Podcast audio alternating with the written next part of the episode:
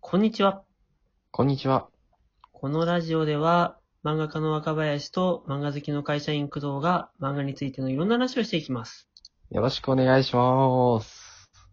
はい。じゃあ、いっちゃいますね。うん。はい。ラジオネーム、チャパチャマキパジャマさんからですね。うん。先生、工藤さん、こんにちは。こんこんにちは。質問なのですが、先生は新人時代に漫画を描き続けられるモチベーションをどうやって保っていましたか最近どうにもやる気が起きません。モチベーションか。モチベーションです。いろいろあるけど、はい。一番大きかったのは、僕は基本的に漫画を描くことはさ、そのはい社会からの逃げだったからさ、はい、はい、は漫画描かないとどうにもならないっていう、なんだろう、逃避で描いてたからさ、い。はい。もうやる気があるとかないとかじゃないみたいなほほー。さ。うん。なんか、もう漫画描く以外、潰し効かないもん、この人生みたいなさ、あ、そういう考えそういうの方か。あったなぁ。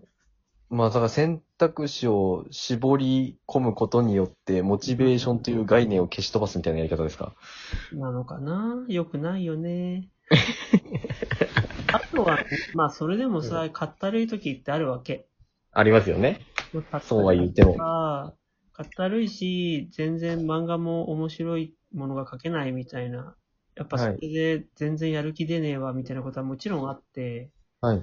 でね、あとはその時はね、それでもなんかもう頑張って描くしかなかったっていうのがまず一つ。うん、うん、うん。あとはね、とにかく締め切りを無理やり設けちゃうっていうのが一つ。うん、うん、うう。んん。ちゃんと待ってる人を作っちゃうっていうね。ああ、どうやって作ってたんですかえ、もう持ち込みの電話をするんだよ。あ持ち込みの電話をしてから書き始めるんだよ。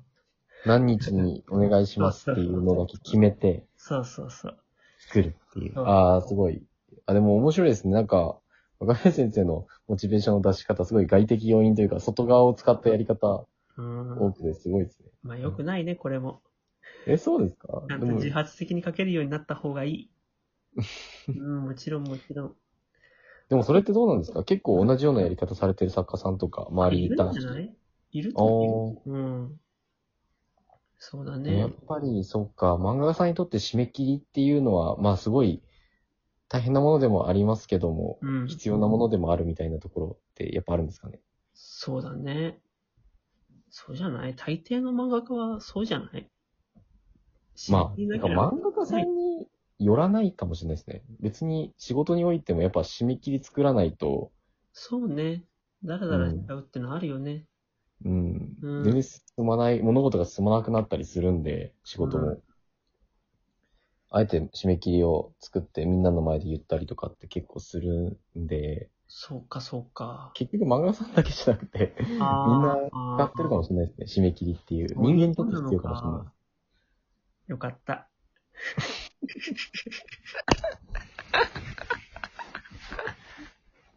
はーい。はーい。じゃあ次いきますか。うん。はい。ラジオネーム、かげろうさんからですね。うん。この方も何度も送っていただいてる。はーい。はい。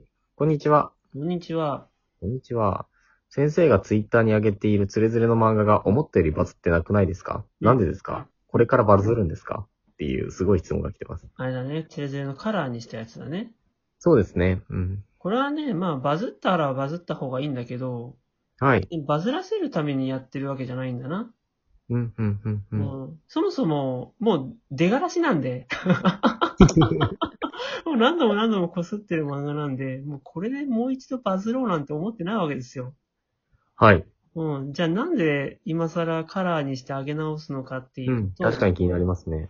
これはもう明確にメリットがあって、まず出さないより出した方がマシっていうのが一個ある。うん、うん、ううんん。。もうわかり終まわった漫画なんて、そのまま放っとくと本当になんかもうそのままなんで、す。はい。もったいないと。うん。で、もう続々と今の10代なんてつれつれなんて知らないわけだかそうですら、ね。どんどんなんか流すだけ流して、ちゃんと人の目に触れさせて、なんか循環良くした方がいいだろうっていうのは思ってるわけね。うん、うん、うん。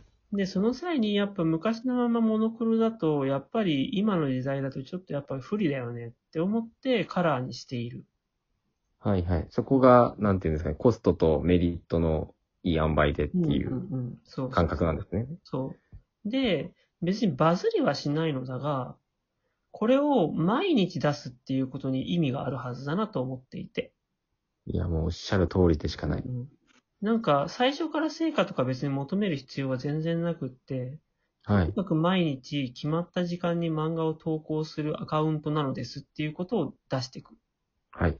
うん。でちゃんとこのアカウントは漫画を投稿するアカウントなのであるっていうことで、ちゃんと認知されれば、徐々にフォロワーは減ることはない。はい。むしろ増えていく。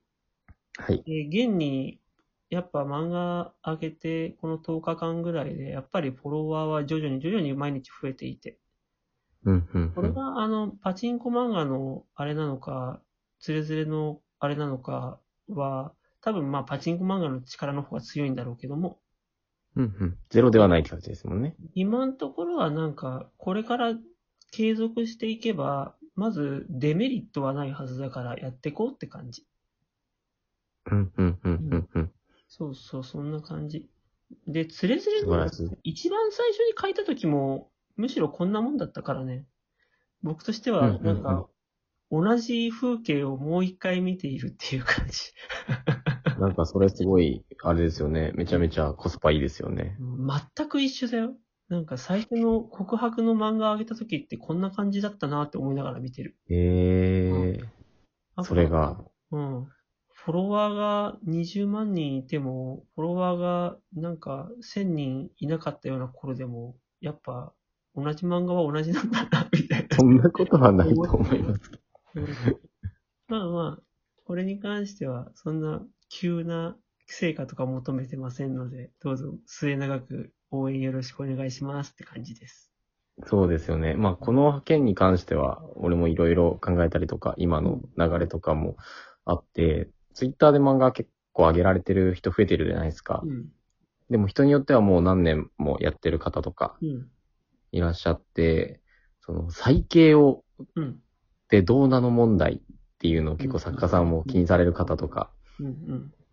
いてるんですけど、あのー意外と漫画家さん再掲されないじゃないですか。一回出してしまったら、うんもう使わないっていうのが、うん。なんていうんですかね、言うならば常識というかう、んうん。暗黙のルールみたいになってると思うんですけど、絶対再掲した方がいいですよね。そうだね。なんかユーザーさんにアンケート取ってる方がいらっしゃったんですよ。いた、再掲。あ、見ました見た、それ。再掲をどのタイミングでしたらうんうん。いいかねみたいなところで、何ヶ月空いたらいいよとかで、そのうんうん期間ごとに区切って。うんただ意外と3ヶ月後には再建しても全然いいんじゃん、全然何も思いませんっていう人が一番多くて。そうなんだね。はい。でも、見ててもそうですもんね。別に再建されてたからフォロー外すわって人って多分少数なま人あねだ。と思って。なんか漫画が流れてるこ、来ることで、そんなお腹いっぱいになることってあんまないと思うから大丈夫なんじゃないっていう気はしてる。読んだ人は、あ、これ読んだなって思うだけですもんね。うん。うん。それよりも、それを、やっぱり、せほろ、あのー若林先生のフォロワーが、まあ30万人いても、1回の投稿で30万人届くわけじゃないですもんね。うん、そうそうそう。うん。ってなってくると、ね、何回も何回もやって、その自分のフォロワー全員にも、ちょっとずつ届いていくみたいなそうだね。ニュアンスなんで。そう。絶対最低とバかズるだけがね、戦略じゃないから ね。うん。そう。なんか、バズらせることがさ、すごい大正義みたいな考え方がもしかしたらあるのかもわからんけど、そうで現すね実はもっと地味なことの積み重ねだよね。はい、おっしゃる通りですね。本当に。いや、バズることは効果はもちろん高いんですけど、うん。別にそれじゃなかったら全部悪かって言われたら違いますもんね。日本当頃にのね、積み重ねって本当にものを言うからね。いやー、だって結局ツイッターもコミュニケーションじゃないですか。うんあの、フォロワーの方との。人間がみんなやってるわけで。やっぱそうなってくるとさっき言ったように、このアカウント見てて、漫画が流れてくるんだ、いいなっていうふうに思ってもらってる人が多ければ多いほど、そうだね。普通ですもんね。うん、はいそんな感じです。はい。はい。どうしましょう。微妙な時間が。 2分。これ、いきいきますか。お同じく影郎さんから。はい。こんにちは。こんにちは。